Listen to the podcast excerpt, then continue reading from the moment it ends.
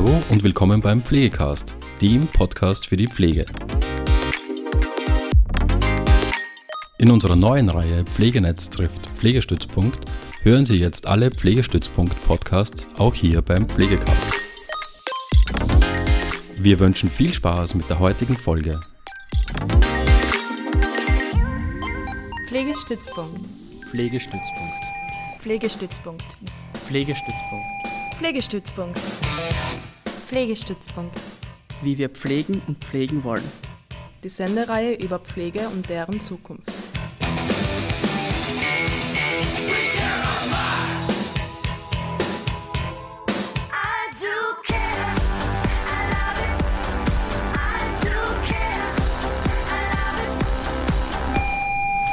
Pflegestützpunkt, wie wir pflegen und pflegen wollen.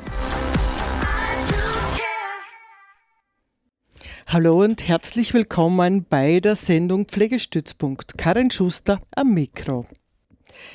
In dieser Stunde richten wir den Fokus auf die Pflegekräfte in den steirischen Spitälern. Der Sendungstitel lautet Gepflegter Blick auf die steirische Krankenhauslandschaft aus gewerkschaftlicher Sicht. Und wir gehen den Fragen nach, ähm, wie ist dem Mangel an Pflegekräften entgegenzukommen? Was wird getan, um die dringend notwendigen Pflegekräfte in den Betrieben zu halten? Und welche betriebsrätlichen und gewerkschaftlichen Maßnahmen sind dazu geplant? Und im Gespräch bin ich mit Hans-Jürgen Taschner.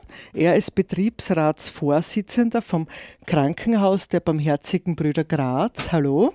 Hallo und Michael Trippold, Betriebsratsvorsitzender und Kages Zentralbetriebsratsvorsitzender. Herzlich willkommen. Danke für die Einladung.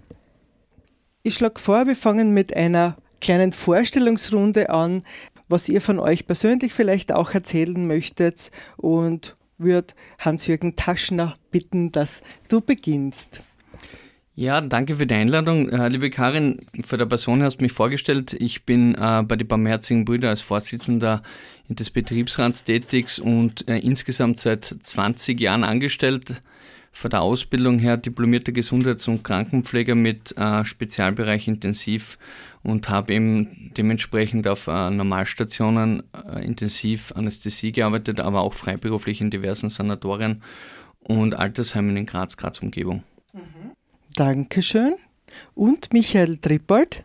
Ja, Karin, wir haben eine gemeinsame Vorgeschichte. Ich bin ja äh, in meinem ersten Leben Chirurg gewesen, äh, bevor ich dann äh, die Ausbildung zum Dermatologen gemacht habe und wir sind gemeinsam im OP gestanden. Ähm, und äh, ja, war eine spannende Zeit. Ähm, Nein, Spaß beiseite. Ähm, es war schon mal lustiger im Gesundheitswesen. Ähm, ich kenne es aus der Perspektive als, äh, als Arzt ähm, am Klinikum, äh, aber natürlich auch in der Peripherie.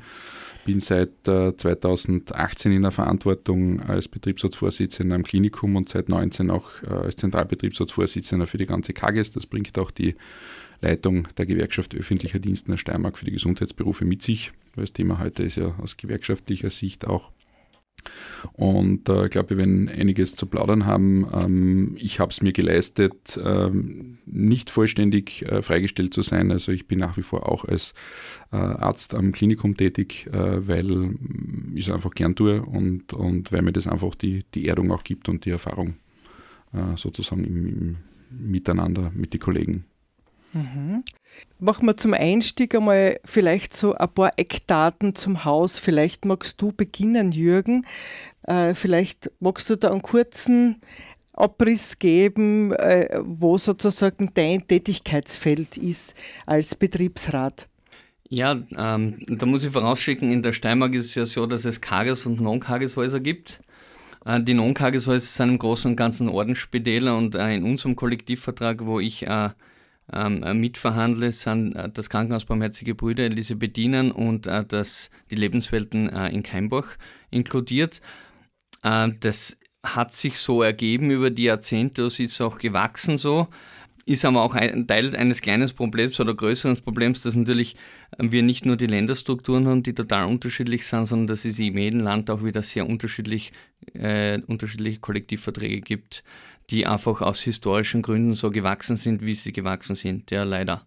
Das macht auch Probleme. Wie viele Mitarbeiterinnen vertrittst du? In unserem Kollektivvertrag für die konfessionellen Häuser in der Steiermark sind in unserem Haus ungefähr 500 Kolleginnen und Kollegen vertreten, rein in der Pflege. Insgesamt sind es so um die 700. Bei den Elisabethinern äh, ist es, genaue Anzahl weiß ich jetzt nicht, aber ich würde sagen, so um 300 Kolleginnen werden vertreten und bei den Lebenswelten auch so um die 700, weil Ärzte grundsätzlich an äh, eigenen äh, S1-Vereinbarungen haben, noch nicht im Kollektivvertrag verankert sind bei uns. Mhm. Ja, Michael, Ihr seid natürlich der größte Betrieb in der Steiermark. Ne? Vielleicht kannst du ein paar Zahlen nennen. Wie viele Häuser, wie viele Mitarbeiterinnen? Also die Steiermärkische Krankenanstaltengesellschaft ist der größte Arbeitgeber der, der Steiermark. Äh, wir haben nicht ganz 20.000 äh, Kolleginnen äh, und Kollegen und davon ähm, arbeiten einige am Klinikum, rund 7.000 am Universitätsklinikum.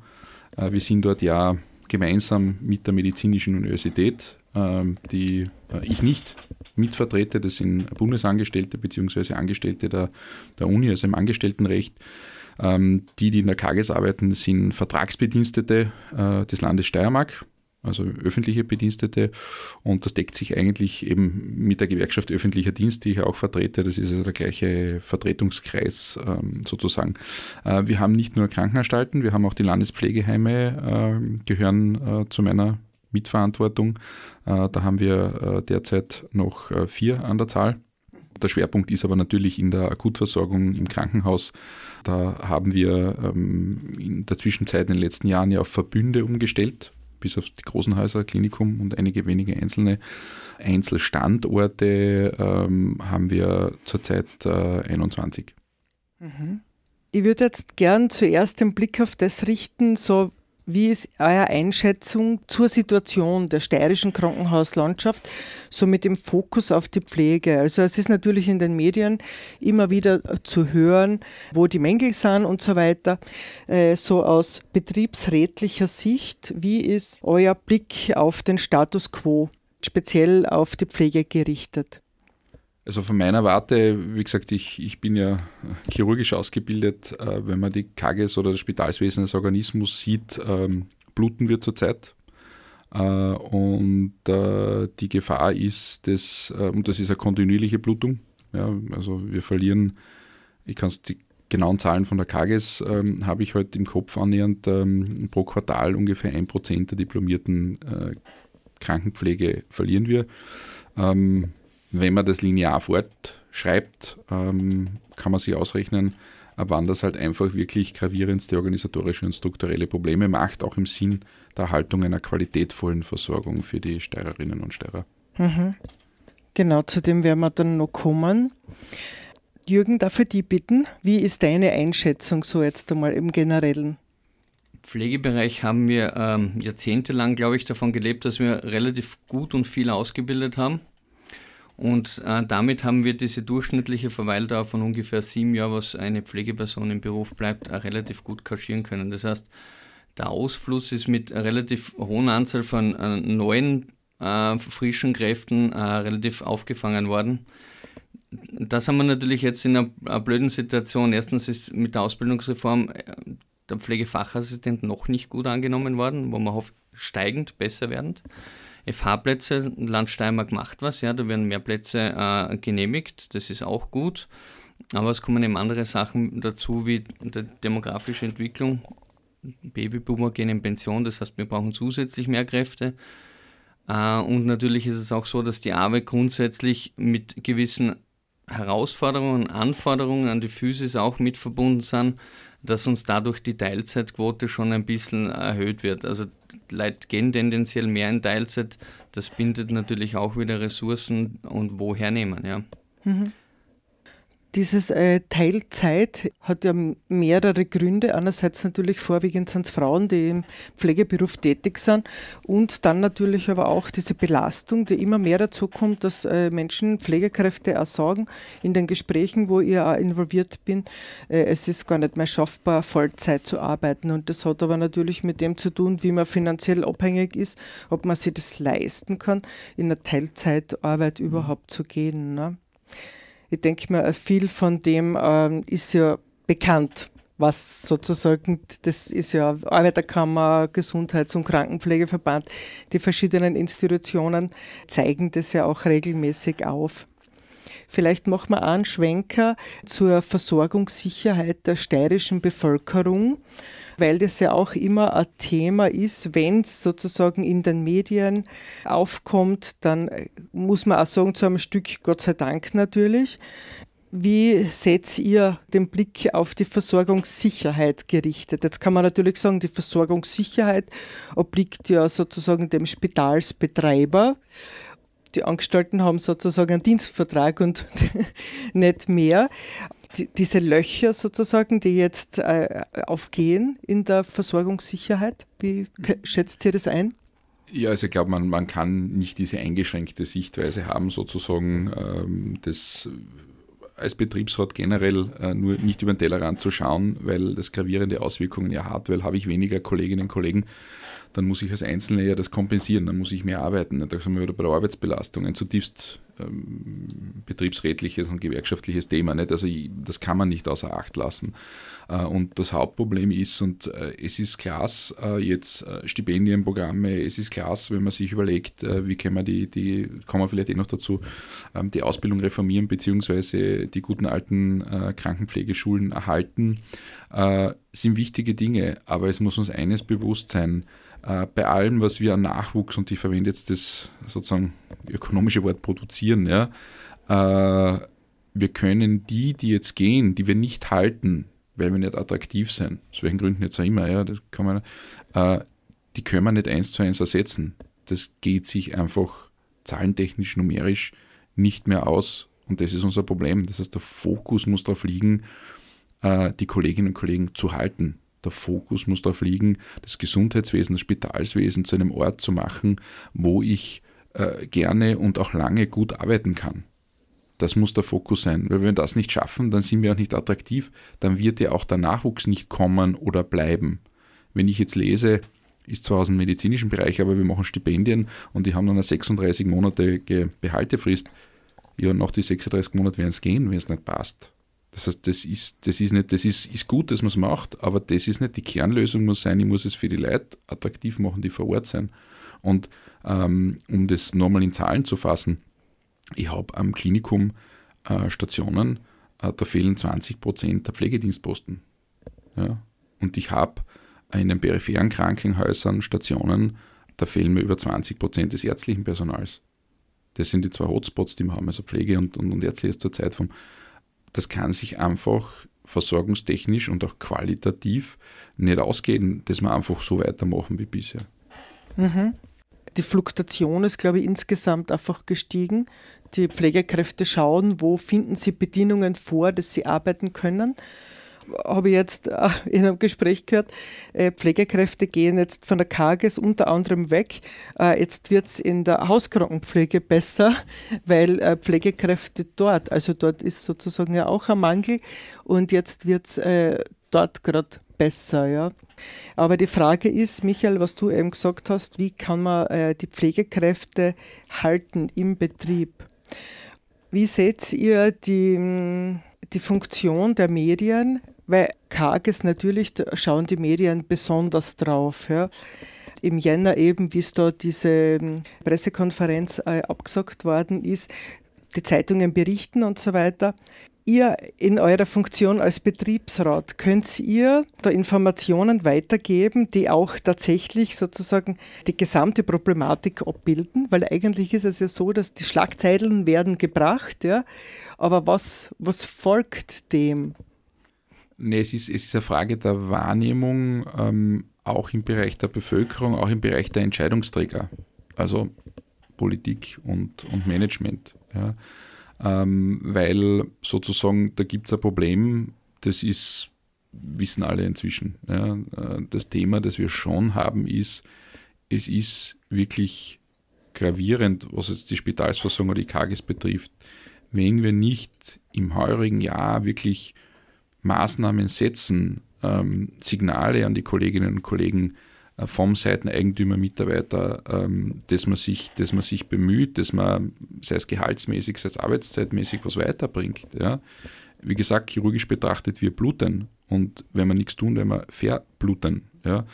Und ähm, ich sehe wirklich in den nächsten Monaten, im heurigen Jahr, die Problematik, wenn da sich zu wenig bewegt, und da haben die Medien eine wirklich wichtige Funktion, dass eben der Schmerz auch in der Politik, sage ich, ankommt, dass, dass, äh, dass das wahrgenommen wird, ja, dass wir da wirklich zu einem Handeln kommen, weil äh, das, was mir schon etwas zum Hals raushängt, ist, wir diskutieren diese Probleme ja nicht erst seit gestern. Ja. Also wir haben das seit 2016 haben wir als Gewerkschaft davor gewarnt, auf was wir zugehen. Ja.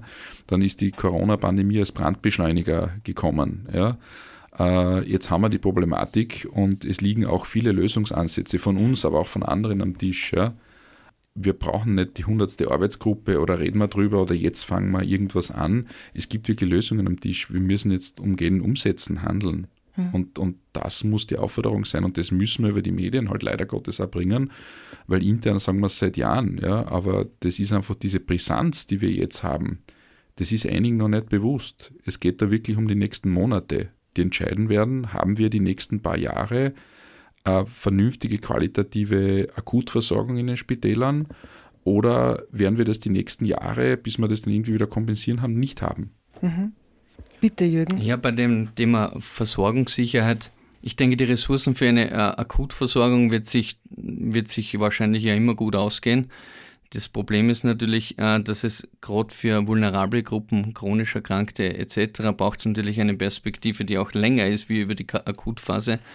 Da habe ich natürlich schwere Mängel und wenn ich höre, wir haben Probleme wegen Personal, dass wir Krankenhausbetten nicht bespielen kann, dann trifft es ja meistens nicht in der Akutphase, sondern tatsächlich in der Betreuung. Und wen trifft es? Und das ist das Dramatische, es trifft die chronisch kranke, ältere Bevölkerungsgruppe, die in dem Sinn nicht die lauteste Stimme hat. Und da braucht man natürlich auch die Medien und als Gewerkschafter und äh, selber im Beruf tätig, muss man das auch mit Herzblut machen. Das ist äh, unerlässlich, weil was jetzt passiert, ist es ja, dass es äh, äh ohne Struktur eine Leistungseinschränkung gibt aber die gibt es ja. Also wenn ich Stationen sperren muss, weil ich keine Ärzte habe, kein Pflegepersonal oder äh, technische Dienste, was auch immer, dann ist es ja nichts anderes wie eine Leistungseinschränkung, nur leider unstrukturiert.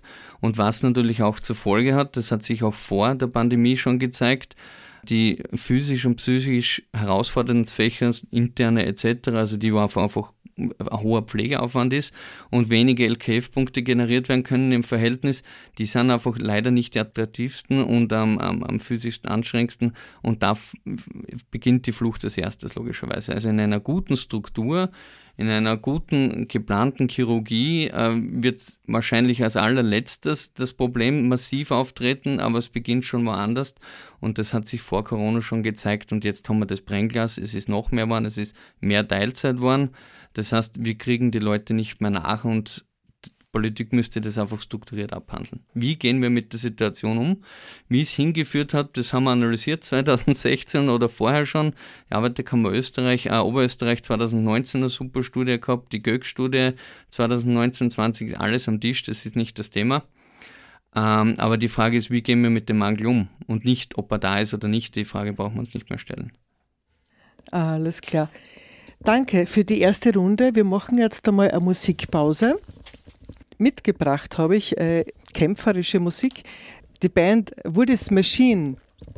Woody's Machine ist eine Hommage an Woody Guthrie und Woody Guthrie äh, spielte äh, für Menschen, die von Ungerechtigkeiten benachteiligt wurden. Er komponierte und textete ca. 3000 Songs und diese wurden von Sängern wie Bob Dylan, Bruce Springsteen, Billy Bragg und Pete Seeger äh, interpretiert. Woody's Machine, eine Band aus Graz, hat 2022 das Album Rot veröffentlicht. Und da hören wir jetzt das Musikstück Du hast recht.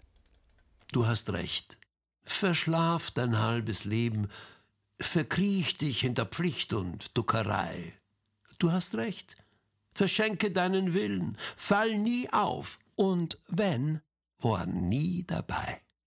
Wer was erreichen will, muss brav sein Drum schufte still im Hamsterrad. Denn wer nicht folgt, der wird allein bleiben. Sei nicht dumm, verbrenn dir nicht den Mund, sag auch nie mehr, was du denkst. Es könnte gegen verwendet werden, halt den Mund dagegen sein, ist ungesund. Du hast recht, verschenke deine Meinung. Wie man ein 10-Cent-Stück so verschenkt. Du hast recht, Radfahren ist die Heilung. Schmier jedem, den du brauchst, Honig ums was erreichen will, muss brav sein. Drum schufte still im Hamsterrad. Denn wer nicht folgt, der wird allein bleiben. Sei nicht dumm, verbrenn dir nicht den Mund, sag auch nie mehr, was du denkst. Es könnte gegen dich verwendet werden, halt den Mund dagegen sein, ist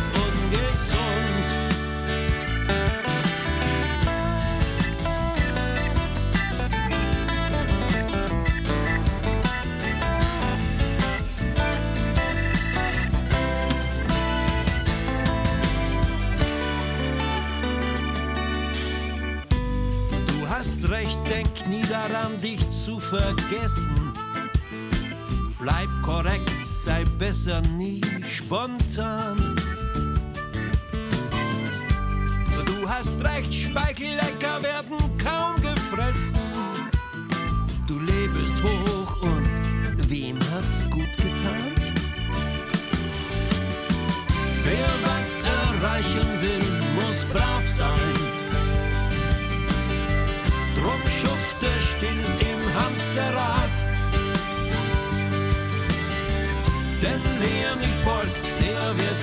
Allein bleiben. Sei nicht dumm, verbrenn dir nicht den Mund, sag doch nie mehr, was du denkst. Es könnte gegen dich verwendet werden, halt den Mund dagegen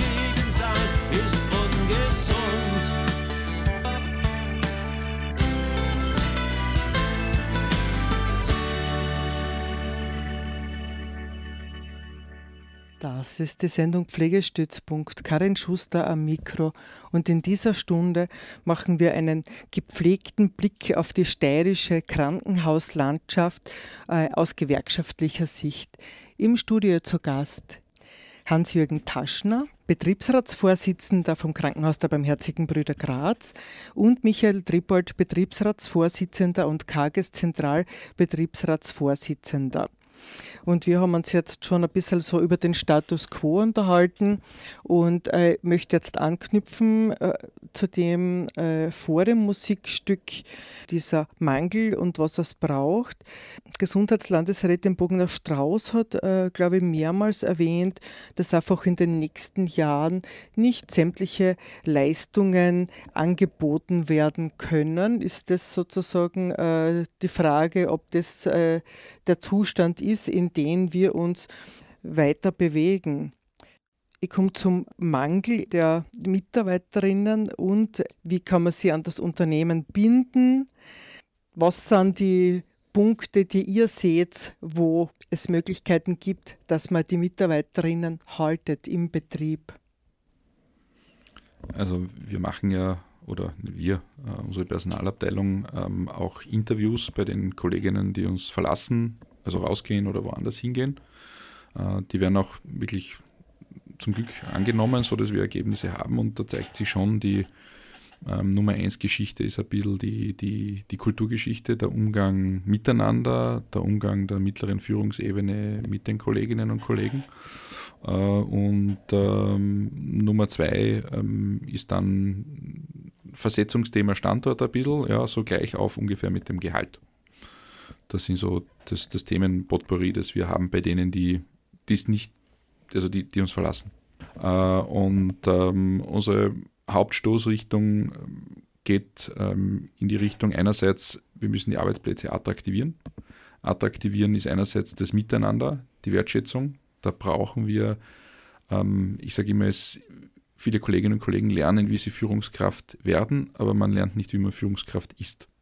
Ja, und das ist, ist vor allem in der Pflege doch sehr stark ausgeprägt, aus meiner Erfahrung heraus. Ja. Da müssen wir hinein, äh, da müssen wir Kulturarbeit leisten. Ja. Das ist aber ein mittelfristiges Thema und wir brauchen auch kurzfristig umsetzbar wirklich attraktive Gehälter, attraktive Gehälter auch für den Einstieg. Ja. Wir sind da, was die Einstiegsgehälter betrifft, auch im Bundesländervergleich hinten nach. Mhm. Und äh, Jürgen, du wirst mir recht geben, BRBs hängen im Endeffekt ja bei uns dann dran. Also so gut oder schlecht das ist, dass die KG so groß ist in vielen eine Wellenbrecherfunktion, auch bei Gehaltsverhandlungen, wo dann ähm, das ausstrahlen kann. Also da, da gibt es von uns auch ganz konkret eine Gehaltsver auf, äh, Gehaltsverhandlungsaufforderung ähm, ans Management und an die Politik. Äh, wir wollen S2, also das Gesundheitsberufe-Schema, alle Gesundheitsberufe neu verhandeln, neu aufsetzen. Ähm, da müssen wir einfach weiterkommen. Ja, das ist, äh, und ich sage immer, ähm, kostet alles Geld, weil das ist immer so das Thema dann vom Gegenüber. Aber wir haben zurzeit eigentlich ein, ein Versorgungs- und Personalproblem und kein Geldproblem unter Anführungszeichen. Ja, also wir äh, können die Dienstposten ja eh nicht besetzen, die wir haben und wir müssen uns um die kümmern, die da sind und äh, das Geld muss dorthin. Ja, das ist ganz klar für mich. Ähm, Punkt zwei ist, ähm, wir müssen die Arbeitslast reduzieren. Ja, äh, wir wissen, wir haben ähm, Belagsdauerreduktion und so weiter. Das LKF-System hat uns ja in die Richtung gebracht, führt aber zu einer Arbeitsverdichtung, ja, weil ich halt das, was ich sonst an zwei Tagen erledigt habe, jetzt in einem Tag tagesklinisch erledigen muss. Ja, das können auch viele Kolleginnen und Kollegen ein Lied singen. Ähm, und ich glaube auch, äh, wir müssen uns die Frage stellen, wie versorgen wir, ja, weil wir versorgen seit Jahrzehnten, um nicht fast zu sagen seit Jahrhunderten, ziemlich gleich in, strukturell in Krankenhäusern. Ja. Ähm, wenn ich mir so anschaue, wird eine, die Fabrik vom Ford, wie der das Fließband erfunden hat, mit den Autos ausgeschaut, wie schaut sowas heute aus? Ganz anders. Ja.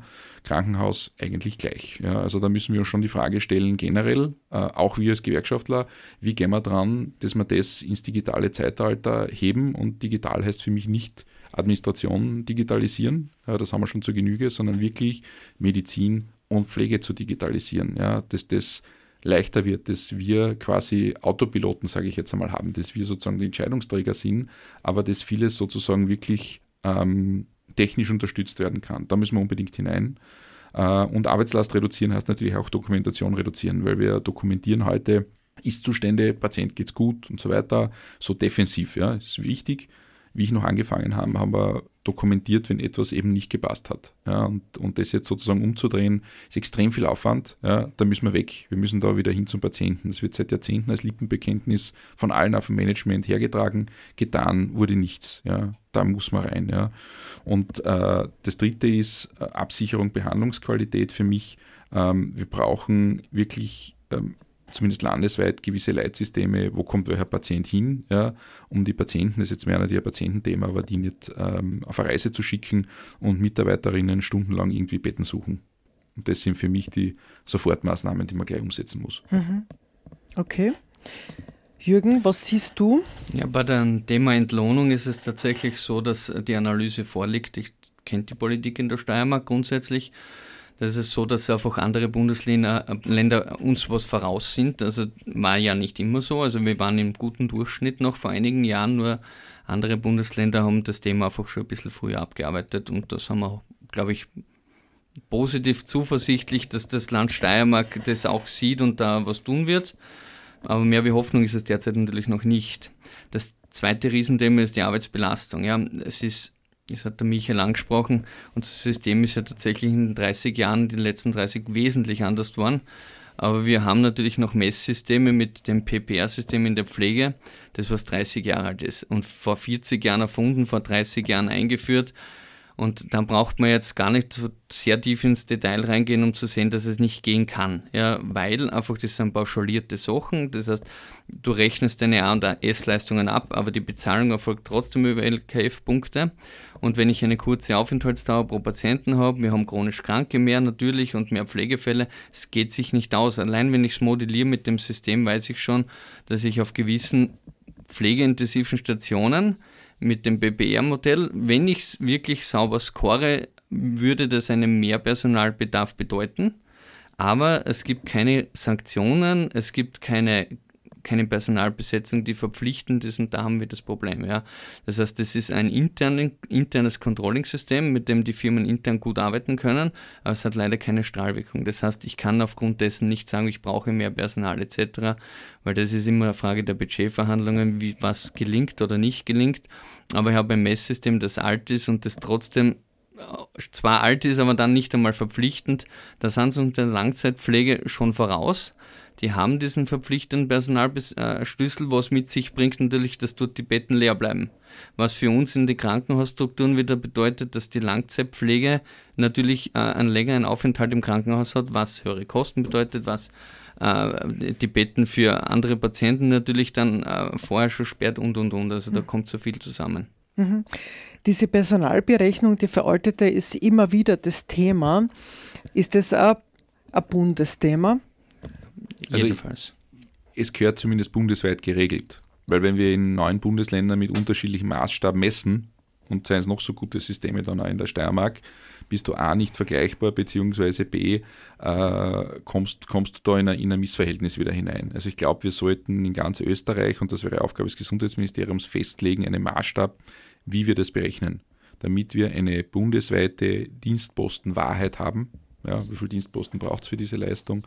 Äh, und ähm, ich glaube, das ist, ja, ist einfach unerlässlich, genauso wie wir, äh, wie wir eigentlich auch eine Kostenwahrheit brauchen, laufen ja gerade die Finanzausgleichsverhandlungen.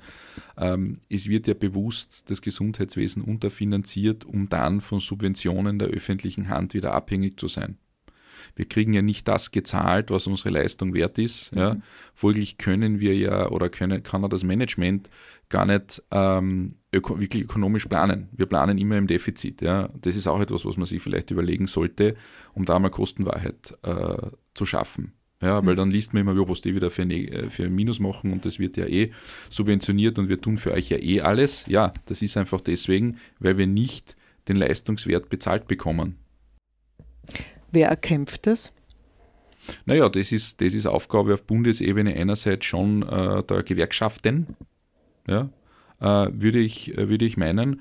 Und das wäre auch im Sinne, glaube ich, des Bundes und auch der Länder vergleichbar zu sein, weil wenn wir ein einheitliches System haben, die Länder ja durchaus auch in Finanzausgleichsverhandlungen sagen können, lieber Bund, mit der Berechnung kommt raus, wir brauchen x Dienstposten, äh, da muss es auch entsprechende Finanzierung im Hintergrund geben. Also das würde, wäre für mich schon ein Win-Win, sowohl für die Länder als auch für die Gewerkschaften, also für die Mitarbeiter und Kolleginnen. KV-Verhandlungen möchte ich gerne ansprechen jetzt. Ähm, jetzt hat äh, der ÖGB Ende März eben die Verhandlungen erfolgreich sozusagen abgewickelt, wenn ich das jetzt mitgekriegt habe. Richtig. Vielleicht habe ich das auch nicht richtig verstanden. Aber mir wird interessieren, wenn auf Bundesebene es sozusagen verhandelt ist, muss jedes Bundesland das nur extra ausverhandeln? Äh, du musst einmal unterscheiden zwischen Kollektivvertrag, ja. das ist sozusagen im privatwirtschaftlichen Bereich, wo der, wo der Jürgen angesiedelt ist, also im Angestelltenrecht, mhm. Äh, und du musst zwischen öffentlichen Abschlüssen genau. unterscheiden. Mhm. Ja? Äh, und öffentliche Abschlüsse, wo eben die Gewerkschaft öffentlicher Dienst Verhandlungspartner des Dienstgebers ist, in dem Fall dann der Bund in Wien, da wird für die Bundesbediensteten abgeschlossen. Das ist ungefähr Viertelmillion. Ja? Äh, die kriegen dann den Gehaltsabschluss. Ja, das sind zum Beispiel die Kollegen, die im Finanzamt sitzen, das sind Bundesbedienstete. Ja? Äh, es gibt auch ein paar Bundes-, also die Universitäten sind mhm. zum Beispiel auch mhm. Bundesbedienstete. Ja. Äh, und wir, wir arbeiten in der KAGES und sind Landesbedienstete. Ja. Äh, und jetzt gibt es die neuen Länder. Das heißt, es kann der Bundesabschluss übernommen werden, muss aber nicht, weil die Länder können ja sozusagen selber entscheiden. Das heißt, wir müssen dann noch einmal mit dem Land uns zusammensetzen, in dem Fall mit dem Personallandesrat, mit dem Finanzlandesrat, die im Übrigen eine große Rolle in der ganzen Geschichte spielen, weil man hört immer nur vom Gesundheitsressort. Das stimmt so leider oder nicht. Ähm, und mit dem muss dann das mal verhandelt werden. Und wir hatten Zeiten, da, da wollte ganz klar Nulllohnrunden und so weiter gefordert werden. Ja. Und ähm, diesmal haben wir äh, diese Begehrlichkeiten immer wieder mehr oder weniger hochkommen, äh, ganz klar ähm, eliminieren können. Und man darf eines nicht vergessen, was wir im öffentlichen Bereich ein bisschen dem Privaten voraus haben. Wir haben die sogenannten Biennalsprünge. Das heißt, wir haben alle zwei Jahre eine Gehaltserhöhung. Das ist im Schnitt so ein Prozent pro Jahr, kann man statistisch rechnen. Äh, die haben wir sozusagen als Basiserhöhung in unserem Bereich. Äh, und deswegen waren wir mit dem letzten Abschluss relativ zufrieden, weil wir im Endeffekt real mit 8,3 Prozent abgeschlossen haben, was relativ gut ist und zum ersten Mal auch deutlich besser als die Metaller zum Beispiel, ja, die mhm. sonst immer die mhm. Latte vorlegen eigentlich und hochlegen. Ja. Und wer verhandelt da beim Land? Also wer sozusagen ist da also offiziell, offiziell die, die, Gewerkschaft, ja, weil das Bundeseinigungsamt, ein schöner ja, Name, äh, ist zuständig dafür festzulegen, äh, was ist eine Gewerkschaft. Ja. Also das sind ja praktisch Zusammenschlüsse die dann eben die gewerkschaftliche Vertretung übernehmen können. Das legt dieses Bundeseinigungsamt fest und das sind eben die Gewerkschaften und es darf pro Bereich immer nur eine geben. Im öffentlichen Bereich ist die Gewerkschaft öffentlicher Dienst und dort verhandelt dann der Vorstand, also der Vorstand der Gewerkschaft öffentlicher Dienst in der Landesgruppe, also das bin ich und meine Vorstandsmitglieder, verhandeln dann mit dem äh, zuständigen Landesregierungsmitglied. Mhm. Jürgen, wie ist das bei dir? Bei euch? Äh, du bist ja bei der also das ist Gewerkschaft wieder. Ja, ne? genau. Äh, Gewerkschaft wieder in der Steiermark, muss man dazu sagen, hat die KGS mit 90 Prozent der Krankenhäuser. Das ist bundesweit ja äh, so eine große Dominanz nicht üblich. Ja. Äh, bei uns sind 10 Prozent Non-KGS-Häuser. Äh, wir werden alle gleich finanziert, wir haben alle einen öffentlichen Auftrag und werden alle über den Landesgesundheitsfonds grundsätzlich finanziert und die Lohn- und Gehaltstabellen sind in allen Ordenshäusern eigentlich dieselben wie in der KGS. Hm, Ausnahme Diakonisen, da bin ich mir nicht ganz sicher, aber grundsätzlich haben wir alle die Gehalt, gleichen Gehaltstabellen, was auch logisch ist, ähm, weil die Finanzierungsstruktur grundsätzlich dieselbe ist. Rahmenrechtlich schaut es dann wieder anders aus, aber von den Gehaltstabellen ja. Mhm.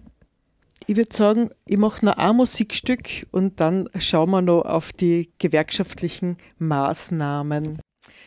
Es gibt ein weiteres Musikstück von Woody's Machine, Doremi.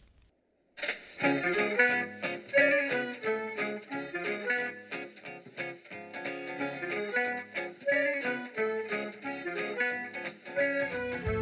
wo die Freiheit niederkniet, blickt alle Welt nach oben.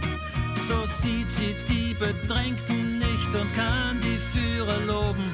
Zum eigenen Zweck, solange es nützt, so lässt es sich gut leben. Wer soll, wenn jeder an sich denkt, für andere sich erheben? Wo jeder nur sich selber hört, wer hört da Hilfeschreie? Wo jeder seiner Wege geht, da schließt sich keine Reihe. All unsere Stimmen sind ein Chor, wenn wir gemeinsam singen. Und wenn wir fest zusammenstehen, kann Widerstand gelingen. Fa, Solidarität. Man kommt oft nur ans Ziel, wenn man gemeinsam geht. Du für mich und ich für dich. Es ist wohl nie zu spät für Dore, Mi, Fa, Solidarität. Dore, Mi, Fa, Solidarität.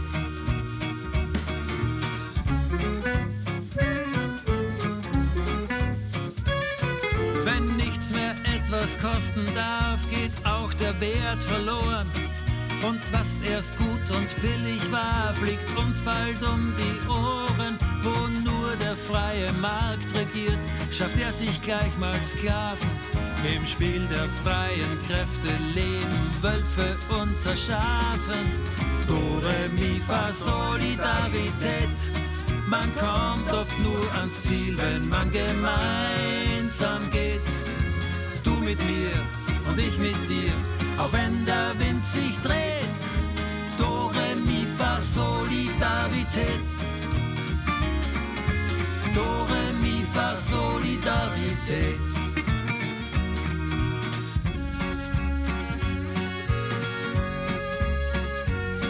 Vielleicht muss diese Welt so sein, vielleicht ist so das Leben doch vieles wird oft nur erreicht, weil viele sich erheben.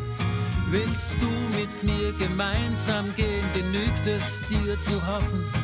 Ob sich mal was zum Besseren wendet, lässt die Zukunft offen. Dore mi fa Solidarität. Man ist nicht so allein, wenn man zusammensteht. Ihr für mich und wir für dich Wer weiß noch, wie das geht? Dore mi fa Solidarität. Oh ja,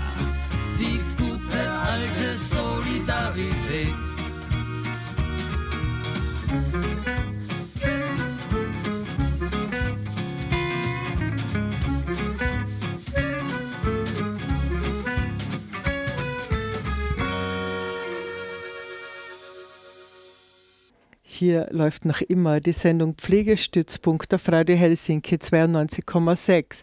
Und an dieser Stelle auch einen herzlichen Gruß in alle Richtungen in Österreich, wo die Sendung Pflegestützpunkt auch übernommen wird.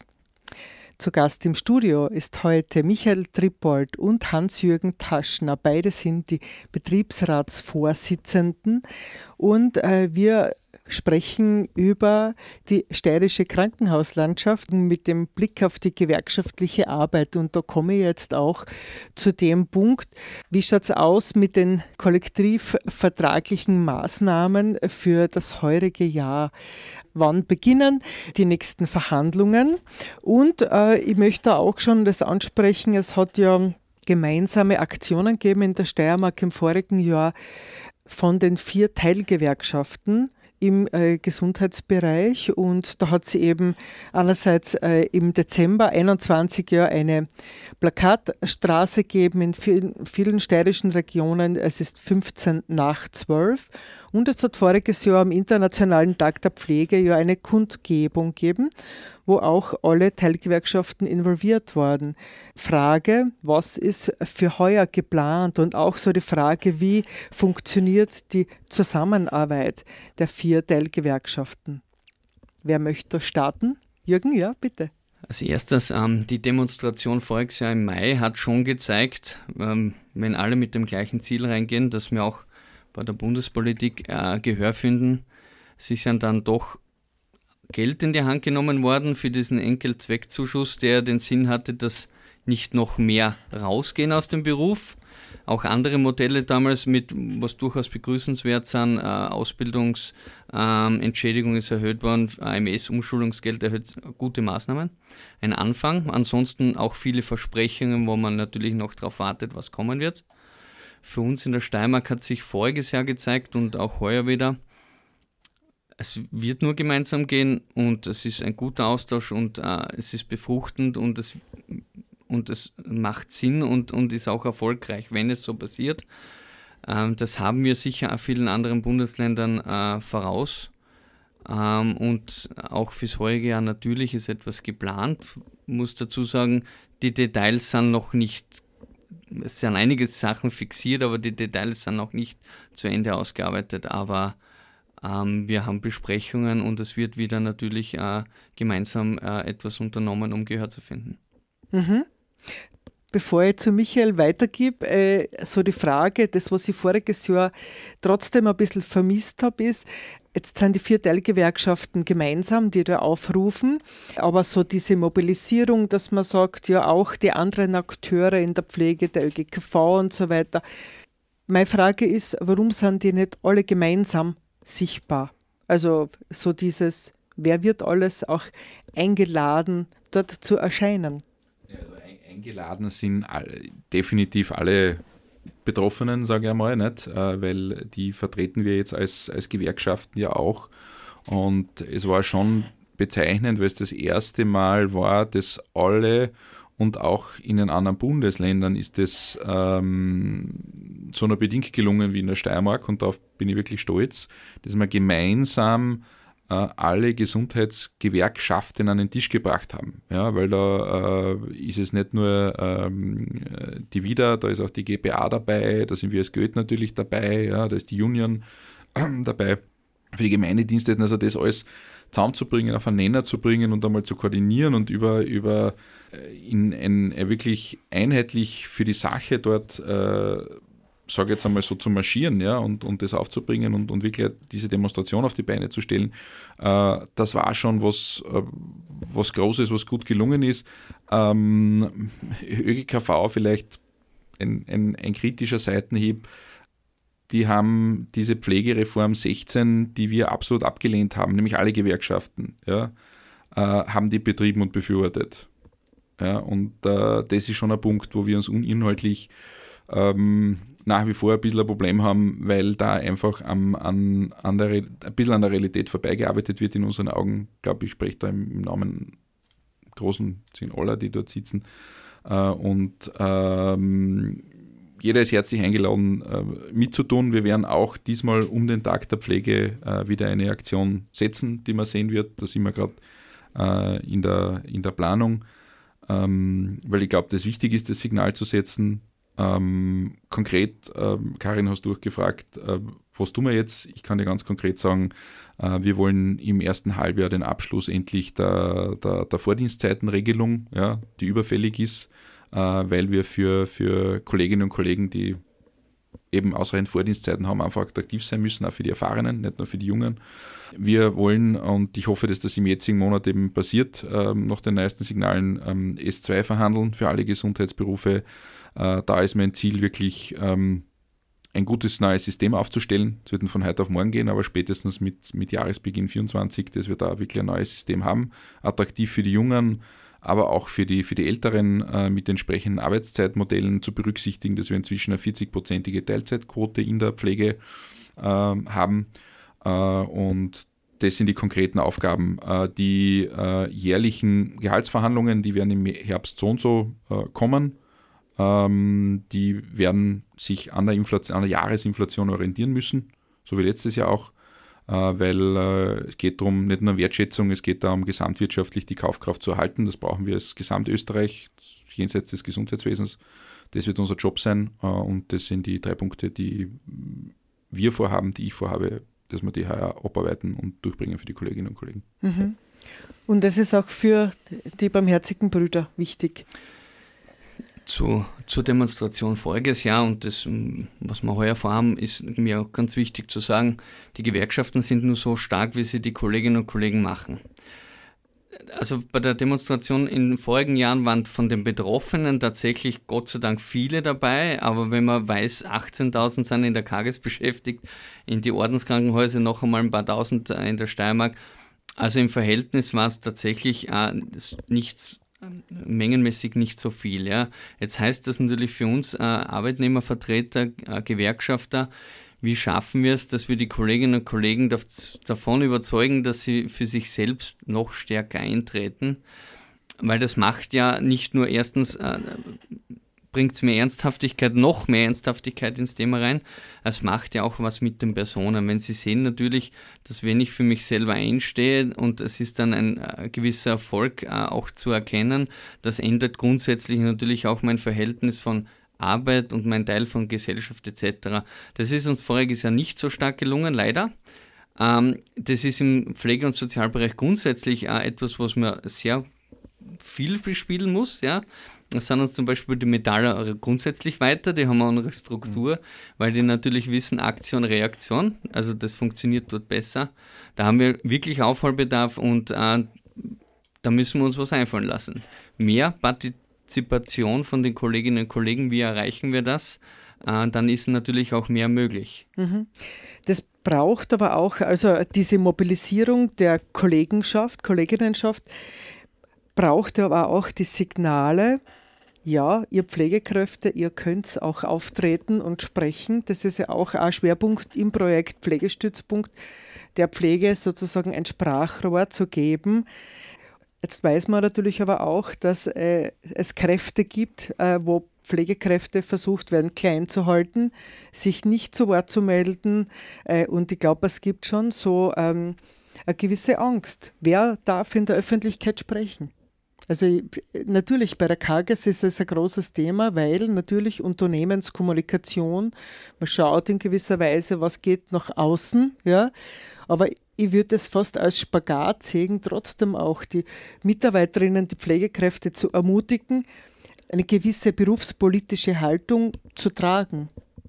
Bin ich absolut bei dir, Karin. Ähm, ich glaube, es fängt einmal im, im Kleinen an. Ja? Also das heißt, dass ich, dass ich im Betrieb ein bisschen kommunizieren muss und bereit sein muss, auch für gewisse Dinge einzustehen. Ja, weil ich finde, um es plakativ zu sagen, äh, Hände falten, Goschen halten war gestern. Ja. Äh, das, es ist leider Gottes die Pflege ähm, noch immer oft sehr, sehr hierarchisch organisiert, auch mental. Ja, das ist in den Köpfen drinnen. Das ist jetzt kein Aufruf zum Chaos oder zur Revolution, aber es ist ein Aufruf zur Kommunikation. Ja, und Kommunikation, ich muss einmal in einem Team gut kommunizieren, ich muss mich austauschen können äh, und dann kann ich auch als Team gewisse Botschaften nach außen rausschicken. Ja. Und äh, wir haben zum Beispiel am Klinikum neue junge Pflegeleitung, ja, ähm, die, die durchaus offen ist, glaube ich, für diese äh, Kommunikation. Ja. Ähm, wichtig ist, dass es, dass es sachlich ist, aber von dem gehe ich mal aus. Ja. Also da bemühen wir uns ja immer sehr drum. Äh, und dann kann Kommunikation nie ein Fehler sein. Ja.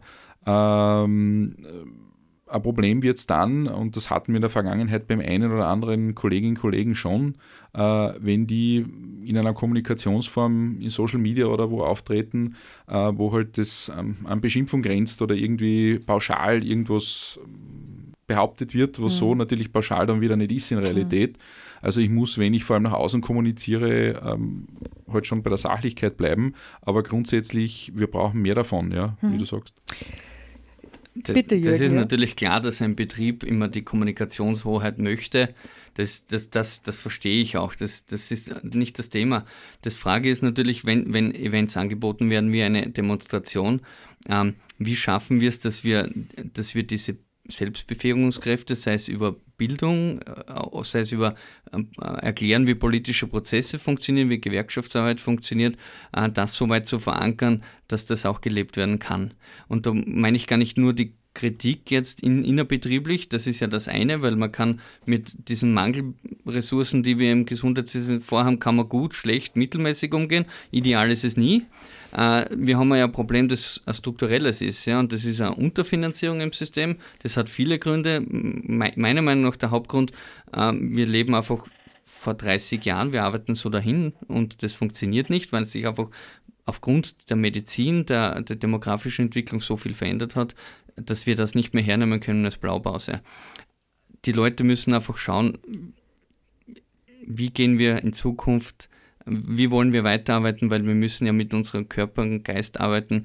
Äh, nur so verdienen wir Geld, pauschal gesagt. Und wir wollen ja gesund bleiben und das ist derzeit einfach für viele die Frage, wie geht's und deswegen dann oft hm. Teilzeit als mhm. Antwort. Ja.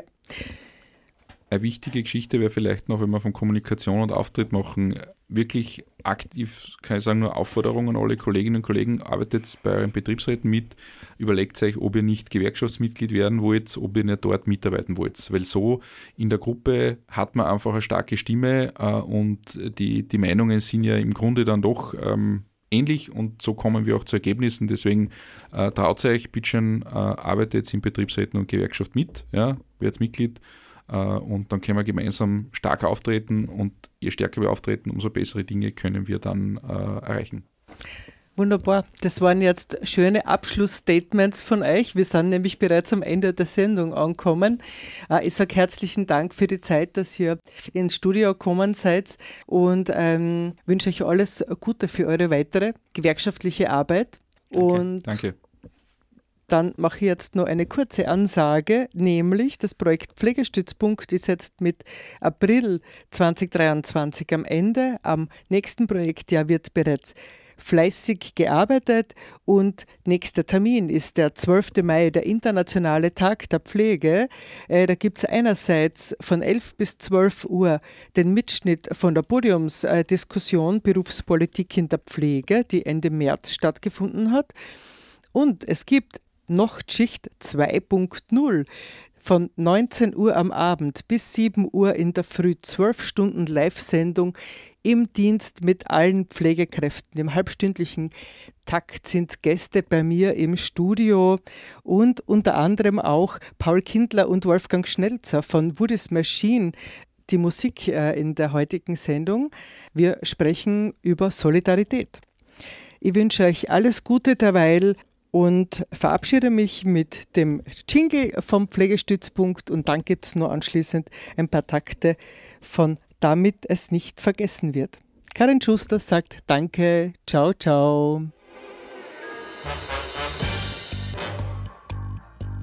Wo kämen wir hin, wenn alle sagten, wo kämen wir hin? Und niemand ginge, um einmal zu schauen, wohin man käme, wenn man ginge.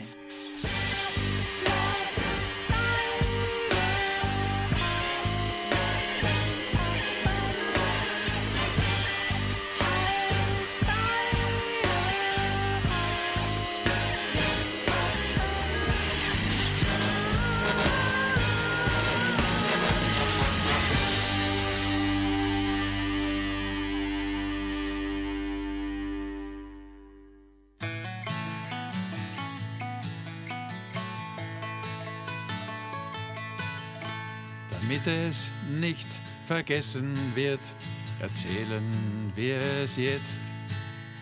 Wer unseren Wohlstand aufgebaut, sich für Freiheit eingesetzt. Mein Großvater hat nichts gewusst von Urlaub oder Krankenstand. Er war Taglöhner der Habsburger, einer von vielen Arbeitern im Land. Gegen die Mächtigen dieser Zeit, die Großgrundbesitzer und die Reichen, eine selbstbestimmte Versicherung war nur mit hartem Kampf zu erreichen. Wer hatte den Mut, wer hatte die Kraft, die Arbeiterschaft?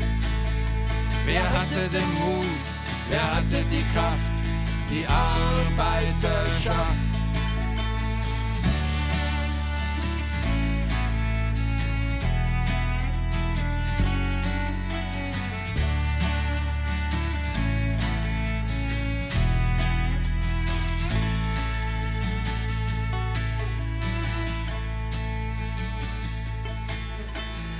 Wählen war im Kaiserreich weder vorgesehen noch gedacht. Erst nach gefährlichen Protesten wurde Mitbestimmung ausgemacht. Auch danach hatten die wenigen viel mehr Bestimmungsrecht. Denn wer am meisten Land besaß, konnte entscheiden, hatte Recht. Auch diese Ungerechtigkeit war bald darauf vorbei. Demonstrationen, Straßenkampf bewirkten, was demokratischer sei. Wer hatte den Mut, wer hatte die Kraft, die Arbeiterschaft? Wer hatte den Mut, wer hatte die Kraft, die Arbeiterschaft?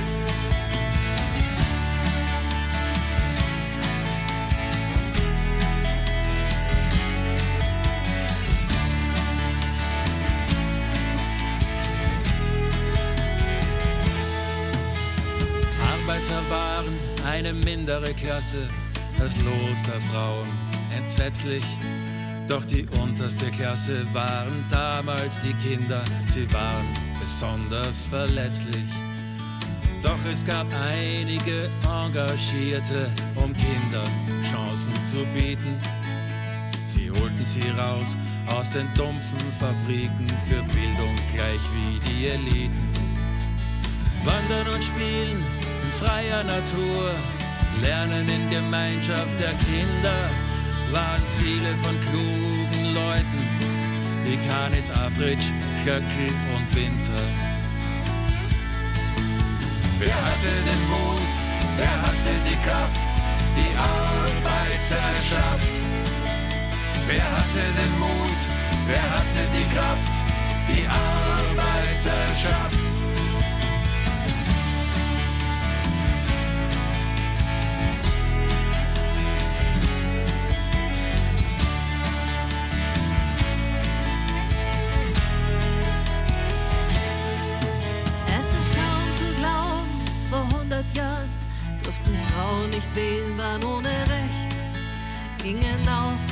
Straße, um zu demonstrieren.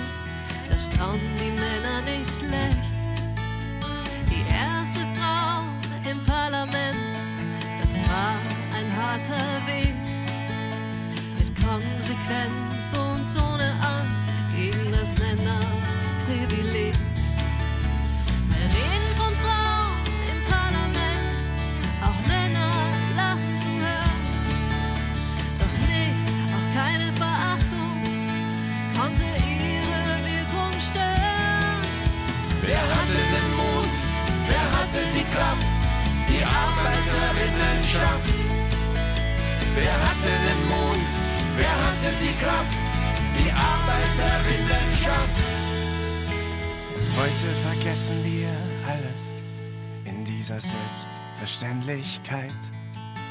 Doch das alles gehört verteidigt mit großer Wachsamkeit.